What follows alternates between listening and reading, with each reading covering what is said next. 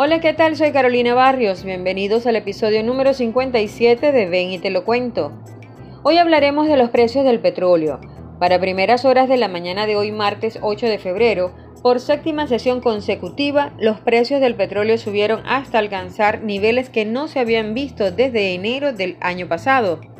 Algunos analistas adjudican este comportamiento tras la reducción de producción establecida por Arabia Saudita para febrero y para marzo de este año por lo que reina el optimismo sobre la recuperación de la demanda de combustible ofreciendo un respaldo a los mercados.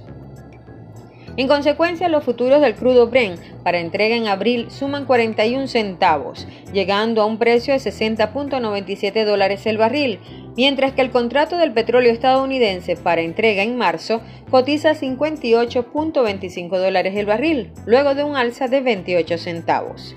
Ahora nos preguntamos ¿Por qué Arabia Saudita, el mayor exportador del mundo, está reduciendo sus suministros en febrero y marzo? Además de los recortes ya establecidos por los países productores de la OPEP y sus aliados. Hasta aquí, ven y te lo cuento con Carolina Barrios.